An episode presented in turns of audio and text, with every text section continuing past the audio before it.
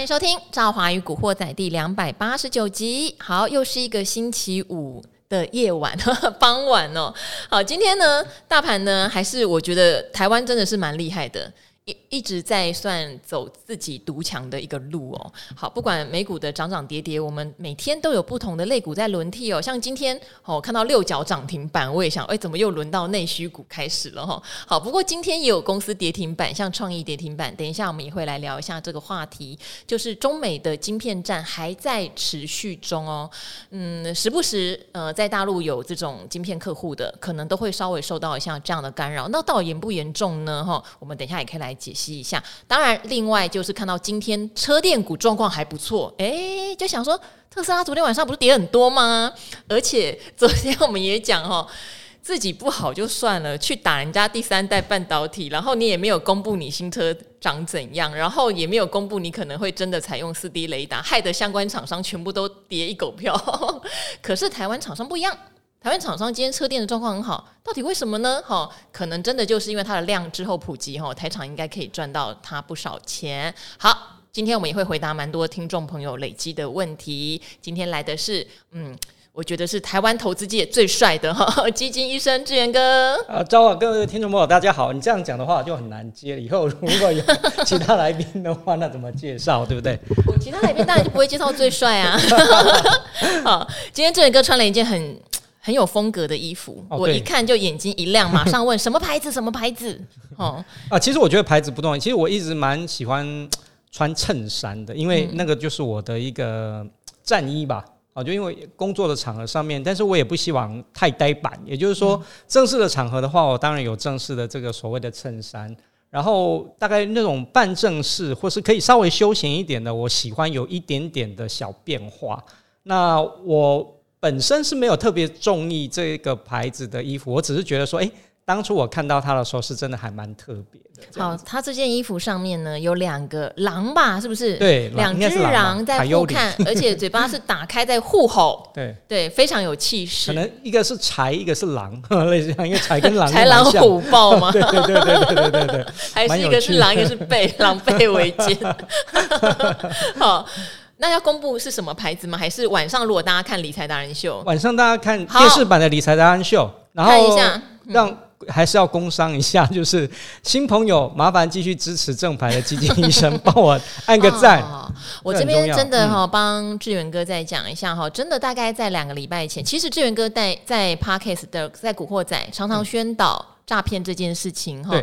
无论如何啦，嗯、你加入人家的赖群组，听听名牌没有关系，你千万不要把钱汇给别人。对，真的很重要。而且今天其实啊，我记得好像《经济日报》吧，就是上面有登，就说这种假名人真诈骗。好，现在金管会真的要查了，因为这个我们报案很难，就是说我们要去举证。那我们举证之后呢，其实警察单位真的是。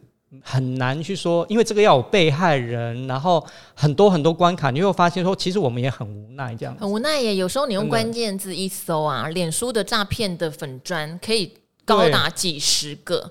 我上次看那个有一位呃专门讲零零五零的师生会师老师，他说将近一百个在仿冒他。嗯这一百个我能怎么办，对不对？对真的是检举不完呢。那为什么会特别帮志源哥再讲一次？因为两个礼拜前有一个听呃观众或是听众到达人秀的留言板提醒我说：“你不要再发志源了，嗯，因为他在弄诈骗。哦”我也被骗了钱。对对对对对。对，然后我就立刻留言说：第一，你要报警；第二，志远哥已经多次的告诉大家，哈、这种。就是会叫你汇钱给他的啊什么的，这绝对是诈骗哈。嗯、我们已经不奢望大家哈完全杜绝什么加入赖群组，但是千万守住最后一条底线，不要把钱转出去。对，这个很重要哦，嗯、大家记得。嗯，因为有时候你听听乱买赔的那一笔就算了，转出去可能都是几十几百。对啊，都是你的身家。对呀、啊，好，嗯、好，讲了那么多，我们先聊一下特斯拉好，不好？嗯、特斯拉。昨天有失望性的卖压，事实上盘后就就是前一天盘后就已经大跌了。嗯，跌完之后，因为他说要减低百分之七十五的碳化系用量，是结果 像什么 Wolfspeed 啊，哦，还有另外一家什么，呃，呃，应该叫 Navitas 吧？对，都大跌。对，那台湾今天汉磊也大跌。对，好，等一下我也会跟大家分享一下。我立刻就跟汉磊问了一下，哈，汉磊就觉得好哦，让子弹飞一下，这个趋势难道就因为他一句话改变吗？哈，对，好，但志源哥怎么去看？他投资者日好像让他身边的这一些相关产业大跌的状况。哦，我先讲一下，就是说，当然来讲，可能特斯拉日很多人都会呃听到很多报道，就是说啊，这四个多小时啊，好无聊啊，讲的东西好像就是老调重弹，那好像都已经讲过的，用的 PPT 跟以前的一样，也都没有更新，新车也都没有出来之类的，有这种失望性的卖压。可是我觉得，就是说，如果你真的很认真的去看，说马斯克在这里面讲的。其实我觉得他提出来的不只是所谓的电动车而已，他其实有五个大方向，包括再生能源的部分哦，包括整个充电桩哦，很多方面其实哦不只是车这一方面而已。所以我觉得说他是想要让整个特斯拉的企业呢，未来是更环保的。其实刚刚在录 Podcast 之前，我有跟赵华在聊，就是说这个很像是有所谓的嗯特斯拉的这种。漂白日哈，什么叫漂白日？就是说，可能很多听众朋友不知道，就是说，特我们现在是不是很流行 ESG？那所谓 ESG，说如果你生产的东西或你这家公司很环保，对员工很好，哦，会有社会责任的话，基本上你的评分会很高的。基金经理人通常会优先把这样的一个公司纳进所谓的一个投资组合里面。可是呢，我们曾经讲过，其实全世界里面，特斯拉这家公司其实是最受争议性的。为什么？因为通常来讲的话，它的 ESG 的评分是比较低的。为什么比较低？它的产业是对的，电动车这一项的评分会让它拉得很高。对呀、啊，电动车不就是诉求不要再用传统石油？问题是，Tesla 在生产的过程当中必须用到啊，比如说它有超级工厂，超级工厂有大量的人力，然后很多东西其实来讲也不是这么环保，比如说像电池。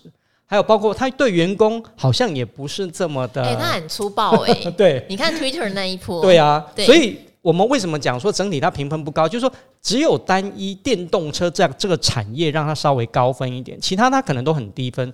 所以基金经理人通在这个状况底下的话，是很难把它纳来做所谓的投资组合，因为 ESG 题材的话。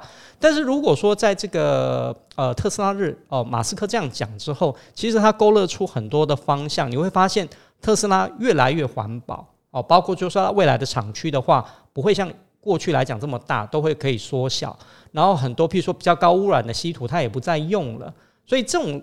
种种，还有包括整体整个生产的一个过程，其实是更有效率化的。所以这些呢，都有可能让整个特斯拉它的所谓的 ESG 的评分呢，大幅度的一个提高。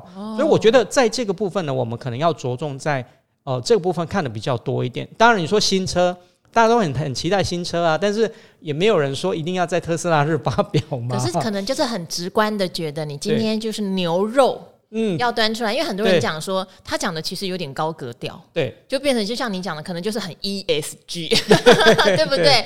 哦，我们不是一个汽车公司了哈，我们要注意是整个地球、整个资源、整个环境，对不对？好，但牛肉啊，牛肉啊，对不对？对，但其实有牛肉的啦，对，还是有牛肉的。譬如说，呃，大家看一下，就是说，呃，它的目标哦，在二零三零年之前要生产是多少？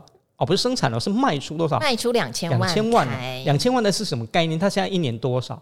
一百三十万左右，哎、嗯，也就是还有几倍，十四倍，哎，哦，二零预告你的年复合成长率。对啊，你看二零三零今年才多少？二零二三只剩下七年的时间，要成长十四倍，哎，对，哦，那这个数量我觉得真的还蛮大的，对。所以如果说从这个来，而且这也不是他第一次喊的，其实年销售量两千万是过去都有讲过的，所以。呃，我觉得目标上面来讲说，我们为什么一直讲说电动车持续是一个这个产业的重要的方向，就是因为说，哦，这的确是的确是在过程当中，就是这些所谓的哦传统的这种燃油车会逐渐的被淘汰。这个绝对是一个趋势跟方向，所以如果说真的未来，哦、当然我们也不能预测说二零三零特斯拉真的是不是能真的卖两千万辆，但是最起码它是一个方向。那这个对于相关的厂商来讲，就是一个相对来讲比较大的一个利多。好，那当然很多人在关心哈，这个所谓要用七十减少七十五趴的碳化锌用量哈，哦、那今天汉磊当然就跌了。嗯、那这边赵华有跟汉磊这边做一些联系，他会认为说哈，有合理处也有不合理处哈，呃。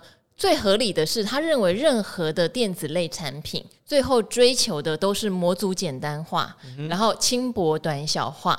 所以今天特斯拉可能相对于呃某些零组件，它可能用到碳化矽的面积是很大的，未来一定会越用越少，或是说面积越来越小。他说这个是所有的电子产品里面都不可避免的嘛，不然你手机干嘛轻薄短小，对不对哈？很多东西都是这样子，不然你车子只会越来越重，不会越来越轻啊。所以他觉得他讲这个东西是有合理性的，嗯、但是也不要忘记，就是碳化系这样的呃物质这样的产品这样的制成，它是一个未来性的东西，嗯、它的渗透率并不会因为特斯拉的一句话就越来越慢，或者是就不用了。对，好好，它还是会有很多地方是全面会更新、会导入的，嗯、所以他会觉得，呃，特斯拉讲的短线上一定会有一些冲击哈，但是让子弹飞一会儿，嗯、因为趋势是不会改变的。对对对，好，就像特斯拉在降价的时候，很多人就讲说，哦，你打不过魏小李，打不过比亚迪哈，但是你不要忘记一件事情，就是当它车辆越卖越多呢，它要卖两。千万辆耶哈，他现在降价，他也是赚钱哦。对，因为他本来就已经开始有毛利了，跟人家魏小李是不一样的毛利是比人家多快两倍。对，所以如果你就说哦，那特斯拉一下子降那么多，以后就不赚钱了吗？你就这样去评价它嘛？显、嗯、然好像也不是这样。我这里可以再补充一下，就是说呃，关于这个，其实呃，马斯克并没有交代的很清楚，就是说要减少七十五 percent 是怎么样去减少，那为什么要去减少？可是我觉得刚刚赵华的补充很好哦。那另外我再补充一点，就是说，其实马斯克有提到未来，好，这个特斯拉他们要把整个成本呢大幅减半哦，不是降什么十趴二十趴，是降百分之五十哦。那我怎么样降百分之五十呢？我们刚刚有提到，就是说，第一个先从所谓的复杂的组装开始，因为其实你会你会发现到他在呃 投资人日里面也特别讲，就是说。未来来讲，就是前后左右，然后还有整个座位的部分，还有车门的部分，就像什么变形金刚一样，做这样的直接的组合之后，再把上面就是整个组装完毕。所以你会发现说，整个来讲的话，会比现在哈现在这个时间点来讲要更简化许多。那就像赵华所讲的，未来的东西一定追求轻薄短小，可能在现阶段呃应用的时候。它可能面积来讲，可能还是会有一点过大。那因为它要降成本百分之五十嘛，所以它势必要在包括在所谓的呃车壳啊、电池啊，哦或整个整个动力系统方面，它必须要做一个优化。所以我觉得就是说，这个技术是会慢慢的一个进步，就好像电池一样，因为从它的电池也是不断在换嘛。所以我觉得这个是来讲的话，只是告诉大家一个方向说。未来来讲的话，会朝向轻薄短小，但是这个应用呢，还是持续进行当中，所以我觉得大家也不用太恐慌了。例如说，他们有很多应用是所谓的消费型电子，对，这个东西也是会越来越普及化的，所以他会认为趋势不变。那目前短期内也不会因为特斯拉这句话价格就掉，他说价格要掉还蛮难的。今年的所谓碳化系产品在汉磊还是一个供不应求的状况。不过这边也特别提醒哈，汉磊本来预计这两年都是一个很高速成长，可是真的是要面临所谓半导体呃终端使用的不景气这件事情哈。所以这边也不是说股价涨了你就觉得没有不景气这件事情哈。对，股价涨了你可以反映资金的热潮，你可以反映大家对下半年预期，甚至已经有人预期到二零二四年的复苏都可以。可以，但是今年的至少以上半年来说的不景气，是各家厂商都很强调的。嗯、呃，汉磊就说今年可呃，他还是压了一个一定要成长的目标。对，只是成长率大家可能就不能像前两年这么乐观。对，这感觉很像那 A B F 载板。是的，就不会像什么缺到二零二六啊。对对对对，以前哇，去年听起来都好乐观，嗯、然后突然之间真的风云变色，因为说。嗯呃，说不采购就不采购，那库存真的就是一下就出来了。因为我知道，在去年或前年，对汉磊最乐观的预估就是 EPS 会翻倍，但是现在这个事情就会有一点吃力哈。这边要提醒大家，那当然我们还是得且战且走，看看下半年的情况。现在大家都是以看到年终的情况来推估的哈。我们也当然希望景气可以 V 转或大幅度的复苏，但目前听到都比较像是有急单。好，有些新应用还是在陆续的进行中。嗯，可是你说要非常非常乐观的哈，我这边还是比较少听到。对，那另外还是提醒大家，就是大家都知道，其实马斯克这个人比较狂人狂语哦，所以他的话我觉得有一定的市场撼动力跟价值。但是我觉得就是说，呃，我们必须要综观其他的东西来做一个综合参考，会比较好一点。好，那今天当然还有一个讯息哈，就是美国商务部又宣布有二十八家中国企业纳入所谓的实体清单，这个清单网络上找也都找得到。那谁今天大受影响就是创意哈，因为创意有一个客户叫盛科通讯哈，大家可以看一下盛科通信。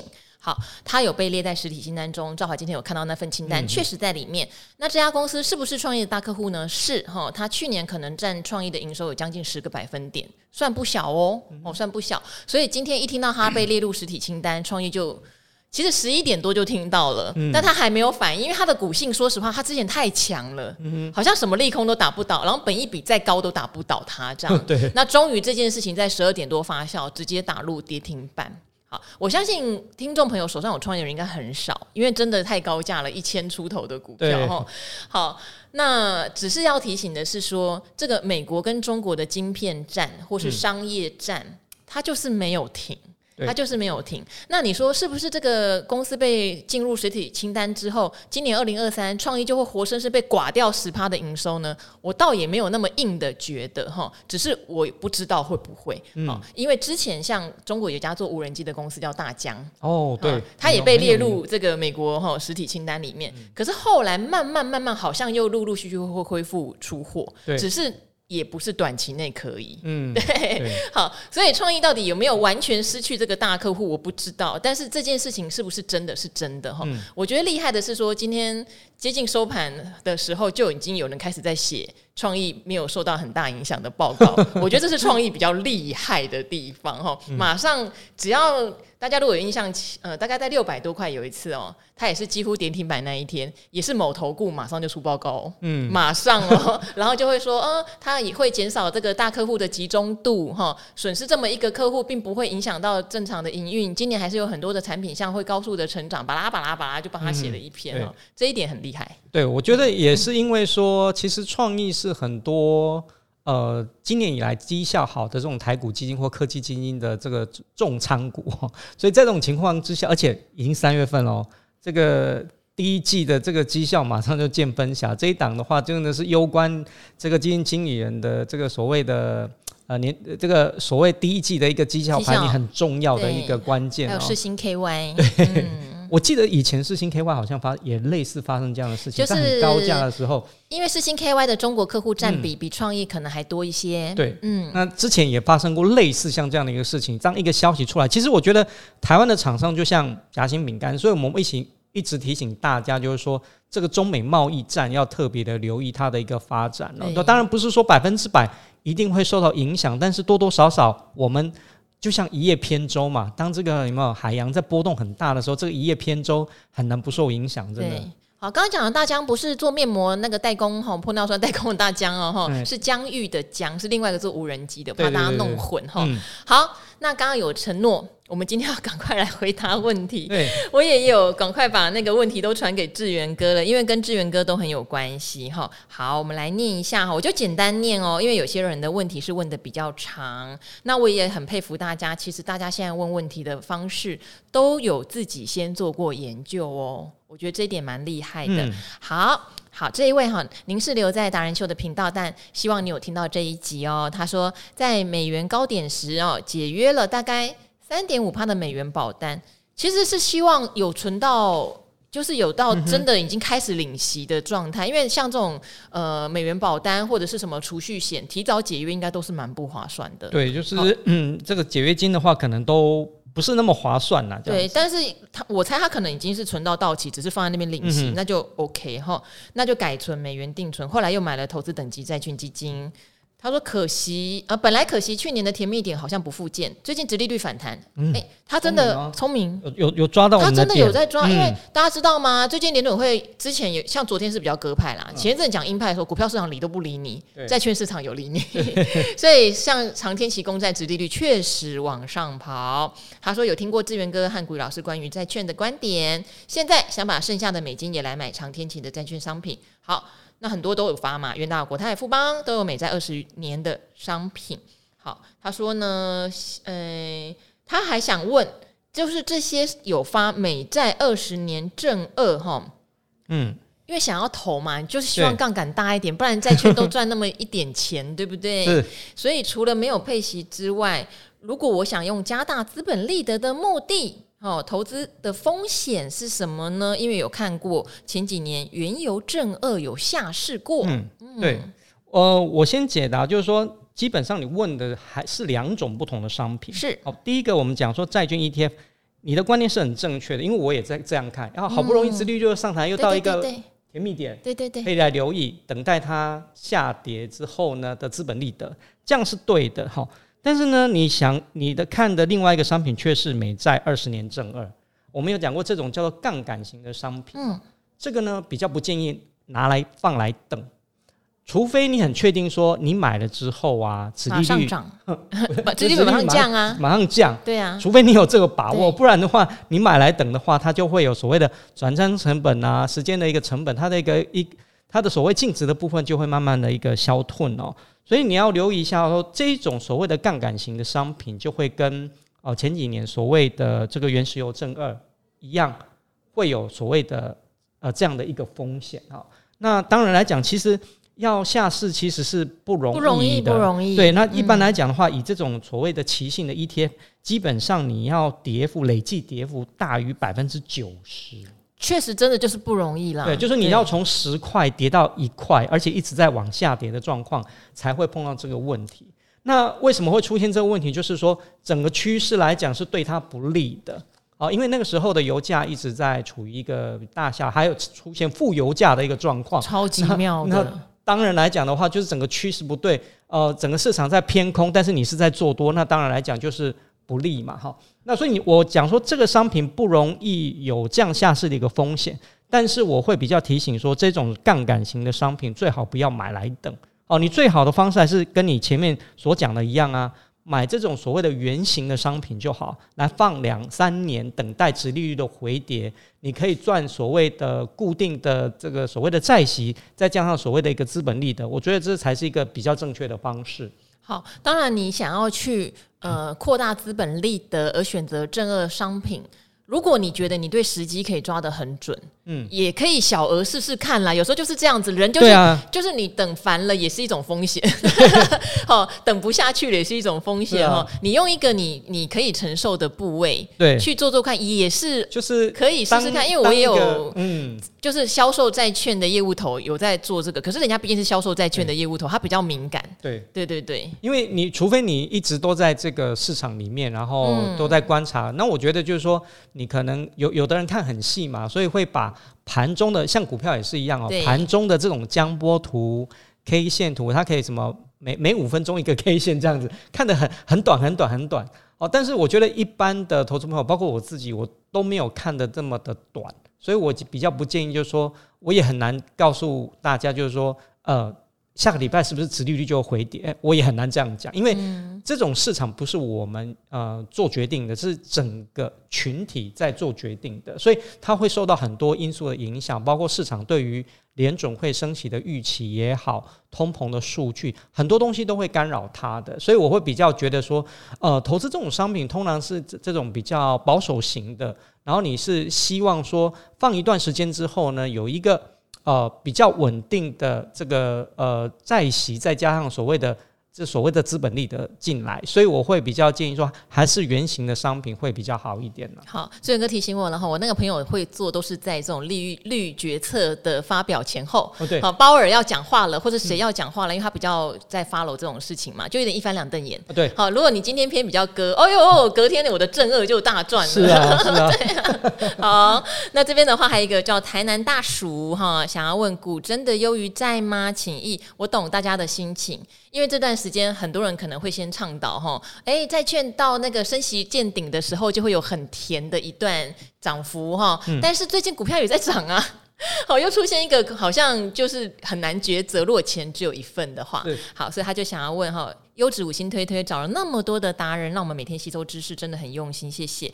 他说想要达人哈，现在真的是债券十年来最便宜的点位，那也看好，哎，他们都有做功课哦。接下来两到三年轮到降息循环，债券价格会回弹，会有资本利得。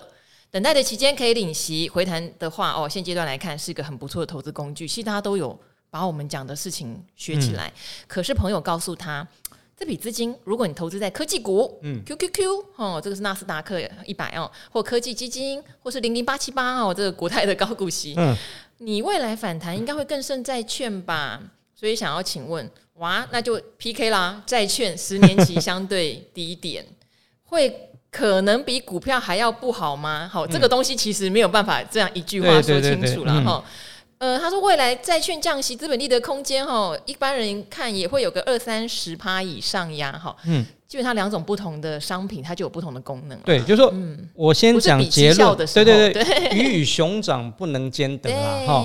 然后第二第二个是说，嗯，我如果今天问赵华说，今年科技股你觉得美股要涨几趴？嗯，没有人敢讲，没有人知道。谁知道过年期间特斯拉可以这么猛涨四十五趴？谁知道说过年之后呢？美股跟台股会这么强，没有人知道。所以如果说你在这个乐观，你现在就是台股比较偏多头的气氛当中，我觉得多数人会觉得说，那股票或股票型的基金 ETF 应该会涨得比较多，干嘛投资债券型基金？但是我们有讲哦，债券型基金，呃，提醒大家债券型基金的原因，是因为说，如果你今天是一个比较保守，不是很积极的，哦，比较保守，希望说有固定的现金流进来的人。其实债券型基金的话，它的这个万里无云的状况比较明显，比较单纯，比较单纯。也就是说，呃，联总会现在升息大概已经快要到顶。当然，你要说，诶，有没有可能出现意外？有，也是有。除非什么通膨一直降不下来，一直又跑上去，然后联总会把这个指标利率再从现在的五个 percent 左右，再把它涨到六趴七趴，有没有可能？有，但是呢，几率非常的小。前一阵子忘了哪一个央分行的主席就讲说，有可能终点利率是六趴。对对呀，就是说，除非有这种状况出现，但是已经相当接近。所以我们在过程当中，我们也不是告诉大家说你现在就要马上投入债市哦，不是，我们是提醒大家，就是说这个殖利率现在呢会上上下下波动，会因为通膨的关系，会因为联总会的关系波动。但是呢，如果你希望有稳定的现金流，有一笔比较长期的资金，你也不是太积极的投资人的话，我们会觉得，诶，这个是蛮不错的，会比你所谓的定存会好很多。那风险来讲，它会比所谓的这种股票型或股票或股票型基金呢低很多。当然，你说未来如果科技股持续的弹，你买这种科技基金或 QQQ 这些会不会涨很多，也是有可能啊。只是说。因为市场波动会很大哦，比如说我们刚刚讲那个创意就是这样子，前阵子也是强的不得了，哦、一直创新高，而且它不是没利空诶，也会有一些利空都打不到。但是今天就是一个一个消息打下来之后，你会发现哈，如果你买在昨天的话，马上就是一个十趴的一个差距。所以我们是主要是提醒大家，就是说两边股跟债都有机会啊。但是呢，如果你比较偏保守型的，然后希望就不要花太多脑筋的。那这种所谓的好像 open book 型的这种债券型基金，我觉得是不错的，放一些是 OK 的。但如果你有这种积极的一面，那也没有关系，你可以再拨出一点钱，放一些所谓的比较积极型的科技型的基金也好，或台股的相关的 ETF，我觉得都可以。哦，单看说你自己的一个风险衡量跟所谓的资金配置是怎么样。好，因为我们常常讲的就是配置。对哦，股跟债它都应该是配置里的一环。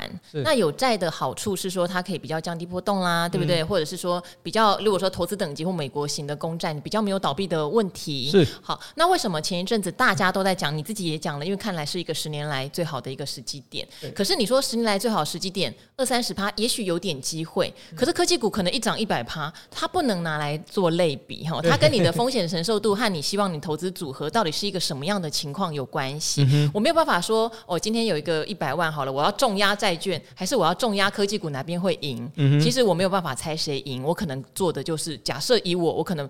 在百分之三十，股百分之七十之类的，因为我的属性本来就是风险胃口比较高一点点的，对哈。但是在风险胃口中，我在股票市场中又是属于比较安全性策略的，嗯、这些都要分嘛。因为你在股票市场中，有人做当冲，有人用技术线型筹码面一直追破段，那有人存股，对不对？哈，都不一样，对，都不一样。嗯、所以你可能要先厘清说这个事情是没有办法透过比较的，嗯、而是你自己适合什么样的状态。对对，那如果你很怕错过科技股的涨幅，你就不要一笔只压在选股或债，有点像梭哈啦。对，嘿，没有没有办法的 哈。对，那要是你重压了，也是一个东西叫愿赌服输。嗯、结果发现啊，QQQ 涨得比公债还要快，那也就认了这样子。对，我们自己基金在形容是说，股跟债是两种不同的东西。简单的形容就是，苹果跟橘子哪个比较甜，它是不一样的种类。是、哦，除了说我们今天可以比较。到底是富士苹果比较甜，还是华盛顿苹果比较甜？我只爱吃苹果，所以我可以在苹果种类里选。哦、对，只能这样子比。哈，两个东西是真的很不一样的，还是提醒大家留意一下。嗯，好，嗯、非常开心，这些朋友们问的问题都是有做过功课的，我觉得还蛮开心的哦。好，但是投资毕竟是自己的决定哈。啊、那做了决定，我觉得最。重要的两件事还是不厌其烦的告诉大家：第一，要心安理得、心平气和，不要因为投资搞到自己睡不着觉。好，这是第一点。然后第二点的话，要了解自己适合什么样的方法。看什么样的产品，下好离手之后，不要懊悔改来改去。